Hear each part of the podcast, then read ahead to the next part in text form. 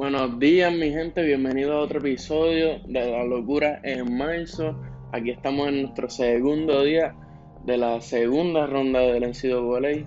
Aquí con ustedes el Lebronero. Vamos por el primer matchup de una. Tenemos a 7 Oregon contra 2 Iowa. Iowa fue de los mejores equipos en la nación entera casi toda la temporada, teniendo al jugador del año Luca Garza. Eh, obviamente Oregon llega aquí ya que por la situación de, BCU, que tuvo ¿verdad? problemas del COVID. Eh, Iowa dominó en, su, en, la primera ronda, dominó a, a Grand Canyon University. Es un juego que nunca hubo mucha duda de quién iba a ganar Luca Garza metió 24 puntos, acompañado de 16 de Wiscamp y 26 entre Bohannon y Murray. Eh, Oregon juega small ball ya que no juegan con jugadores más de 6-6. Eh, Oregon, similar a Grand Canyon University, juega relativamente lento. El estilo de juego y el pace en la rapidez que juegan. Eh, Oregon trata, tratará de defender la Garza usando jugadores más bajitos y atléticos. Otro estilo de defensa que les enseñó en Gran Canyon. Oregon promedia 7.5 steals por juego, eh, que es bastante liderado por Chris Duarte, que, él promedia 16.7 puntos por juego, junto a Eugene Omoruyi, que también promedia 17, 17 puntos por juego acompañado con 16 rebotes por juego. Oregon ha ganado 11 de sus últimos 13 juegos y se ve mucho más peligroso que Grand Canyon University ya que les volvió Will Richardson, su junior, que estaba lastimado. Eh, esto ha cambiado el equipo y lo ha hecho ¿verdad? verse un poquito más, más peligroso para los, para los jugadores de, este, de este torneo, para los otros equipos. Eh, como quiera, no se sabe en verdad qué tipo de equipo va a llegar, ¿verdad? De parte de Oregon, ya que nunca no lo hemos visto y ellos no han jugado hace 10 días. Eh, Oregon ha llegado al Sweet 16 tres torneos corridos, eso también hay que verlo. Y Iowa no llega desde el 1999. Eh, en este macho pienso que Iowa está demasiado, la ofensa está demasiado, los tiradores son, son demasiado para que Oregon pueda bregar con eso. Oregon no tiene la capacidad ofensiva para irse ahí, ahí con, con Iowa. Eh, y nada, tengo a los Hawkeyes avanzando. Cuando vemos el otro matchup del día, Oklahoma contra Gonzaga.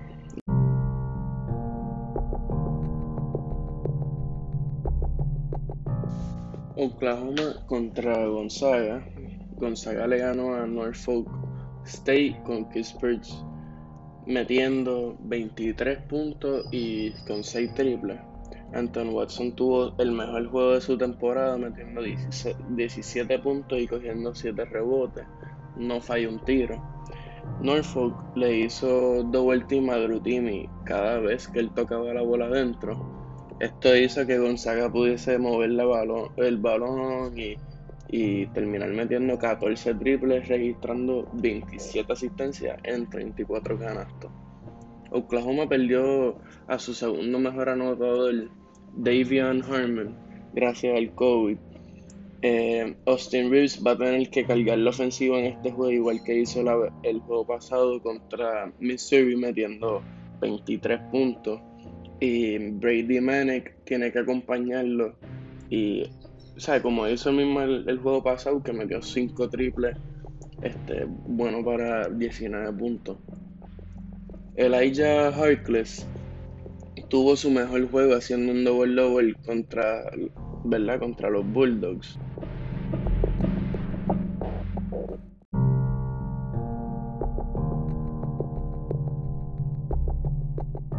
Temprano en la temporada. Oklahoma asegura la bola, este, asegura la bola bien, no hace muchos turnovers, están rankeados 19 en la nación en porcentaje de turnover. Y también jugando defensa no dan foul, son bien disciplinados en, ese, ¿verdad? En esa fase del juego.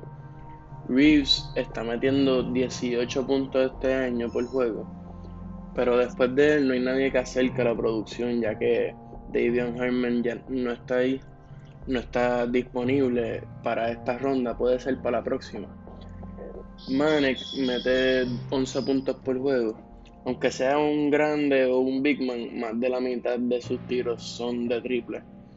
Eh, Missouri en su juego contra Oklahoma no tiró ni un tiro libre en toda la primera mitad. O sea que eso enseña la disciplina defensiva de, un equipo como Oklahoma. Al empezar la mitad, Missouri empezó con mala producción ofensiva y parecía que ya habían dejado el juego ir, pero pudieron volver de atrás, irse adelante. Eh, el juego tuvo ocho cambios de ocho lead changes y y pues no, pero Oklahoma pudo prevalecer al final y asegurar la ganada. Pienso que Gonzaga parece que yo creo que van a dar por como 20. No creo como Oklahoma puede marchar con un equipo como ese. Tenemos a 14 Abilene Christian contra 11 UCLA. UCLA no este, no hace turnovers, es de los mejores equipos en el torneo hasta ahora. Eh, metebolas como Yusan y Hackett Jr. van a ser bien difícil y le van a dar demasiada dificultad a la defensa de Avila Christian, ya que son grandes, o sea, entre paréntesis, pero tienen los fundamentos, cómo tiran, cómo manejan el balón, parecen point guard y ya que tienen la altura, pues pueden tirar su tiro sobre quien sea, no le, no le hacen buen contest.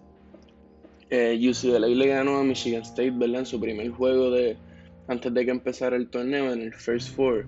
Ganaron en overtime.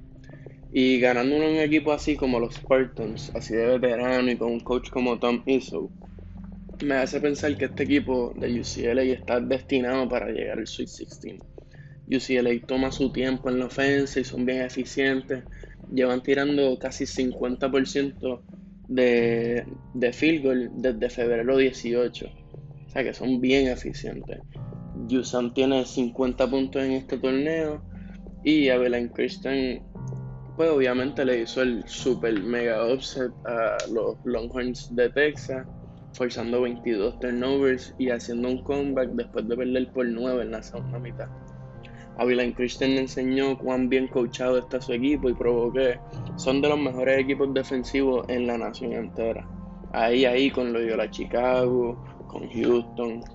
Aunque la ofensa de Texas metía 45% de field goal, Avilan Christian seguía el, pressing y el full court press, haciendo que Texas tomara decisiones de alto IQ. Y para mí que esto fue lo que, ¿verdad? Lo que llevó a cabo este offset Texas no tiene ese tipo de, digo, en mi opinión, yo no, pienso que tienen ese playmaker, ese jugador que, o sea, tienen muchos jugadores que pueden meter la bola de, la posición del guard, pero no juegan tan unidos como, ¿verdad? Uno, como uno le gustaría. No tienen a ese point a ese floor general como los tienen los equipos verdaderos que ganan en March Madness. Eh, a pesar de, ¿verdad? Además de eso, la banca de Abilene Christian es una de las más eficientes, haciendo que los Wildcats tengan un equipo bien profundo. Joe Pleasant fue un problema para Texas, un grande que puede meter triple y también se, probó al final con, la falta que le dieron, con 1.9 segundos creo que eran, que metió los dos tiros libres al final, aunque él tira 50 y pico por ciento de tiro libre, pudo meter los tiros libres clutch y le ganó a Texas. Cuando vamos al otro macho, Ohio contra Creighton, eh, Creighton yo los, ¿verdad? los tenía perdiendo contra UC Santa Barbara.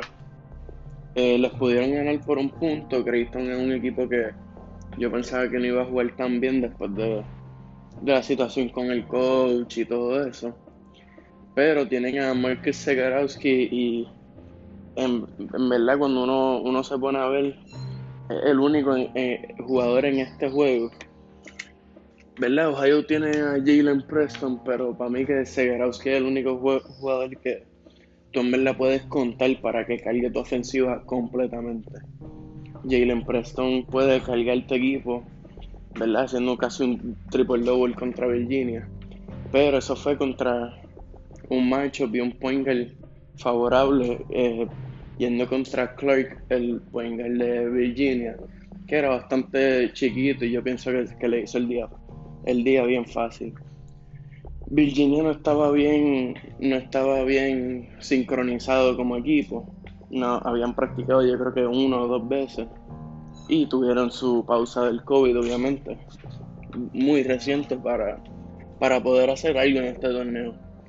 Yo pienso que Creighton este, va, va a ganar, va a prevalecer y, y se le acaba el, ¿cómo es? la posibilidad de un Cinderella a la Universidad de Ohio cuando vemos el próximo matchup, Colorado contra Florida State, Florida State es un equipo demasiado de alto y es un equipo que puede, puede defender a quien sea. Dicho esto, ellos nada más metieron, digo, no nada más metieron, no metieron ni un solo triple en todo el juego contra UN, UNC Greensboro.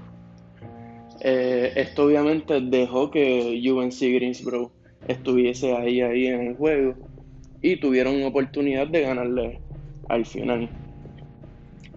Eh, Florida State siempre es un equipo que en March Madness juega mucho mejor de lo que juega en, en la temporada regular.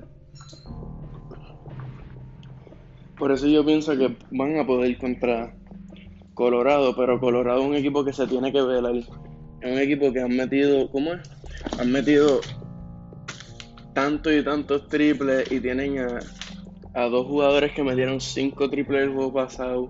Tienen big men que pueden abrir la cancha como más ningún otro equipo. Eh, tienen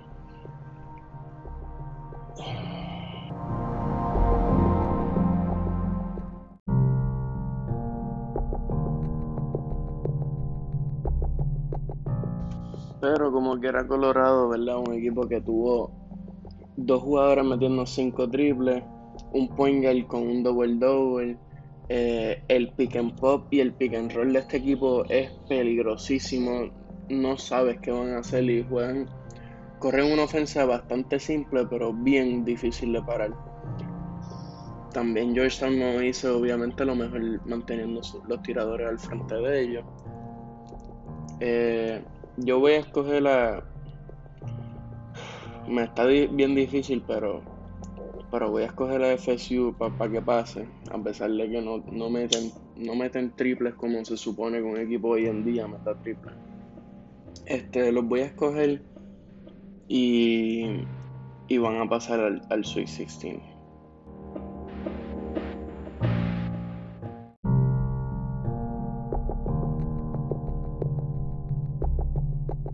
Cuando vemos nuestro próximo matchup, eh, va el segundo, el segundo seed Alabama contra el décimo seed Maryland.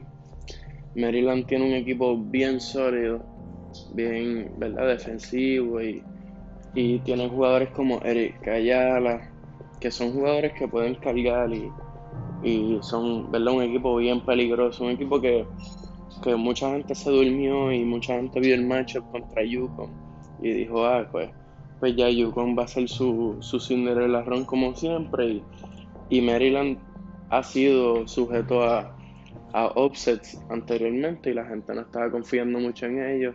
Ya este otro equipo de Maryland. Em, creo que va a ser un juego bien cerca. Em, el, juego pasado también Alabama estuvo un juego cerca y al final terminaron ganando por 13 contra Iona yo pienso que, este equipo de Alabama es, es como, como dicen, legit y es en serio, que están así de duros, juegan un, estilo de juego como el NBA. Yo hace tiempo no he visto un juego así como en college, tirando tantos triples, aunque no son los más eficientes, pero ellos siempre va a haber esa amenaza de que te metan un triple y, y cambien el momentum del juego. Eso para mí es bien importante. Eh, Jovan Kinnerly es una amenaza driveando la pintura con todo el espacio que crea Alabama.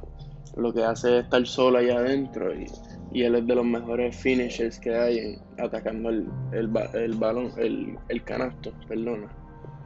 Eh, y yo pienso que Alabama, ¿verdad? Le gana a Maryland, no va a haber, va a haber competencia, pero al final el mejor equipo va a ganar. Y cuando vamos para nuestro último juego de hoy, 6 USC contra 3 Kansas. Kansas pudo ganarle a un Eastern Washington que tenía a los dos hermanos Groves metiendo, sí, metiendo yo creo que 50 y pico puntos entre los, entre los dos, metieron 35 uno y 23 el otro. Eh, estaban en offset alert desde la primera mitad, y, pero, pero Kansas me gustó que nadie se quitó y nadie fue como si no pasara nada. Siguieron su juego, siguieron su juego y Bill Self los lideró a, a ¿verdad? una ganada en la primera ronda. Eh, USC es un equipo bien alto. Es un equipo que tiene segundo prospecto de, la NBA y un top 5 pick asegurado en Evan Mobley. Y obviamente tienen a su hermano mayor, Isaiah Mobley, que los dos controlan la pintura como o sea, le dicen los Twin Towers, yo les digo, de la NCAA. Eh, pienso que Ben Mobley va a ser demasiado para este equipo de Kansas. Este equipo de Kansas ha tenido problemas de COVID, no ha tenido de las mejores temporadas. Pero eso sí, están en el Big 12 y esa siempre es de las mejores conferencias. Y este año, para mí, es la mejor conferencia. Eh, pero yo pienso que el Pac-12 sigue con su racha de ganada últimamente. Sigue siendo los bracket busters de este torneo. Y, y USC le gana a Kansas. Bueno, chicos, eso es todo por, por ahora. Mañana volvemos con reacción de hoy, de los juegos de hoy. Y vamos a toda esta semana vamos a estar con preview de rumbo al Sweet 16.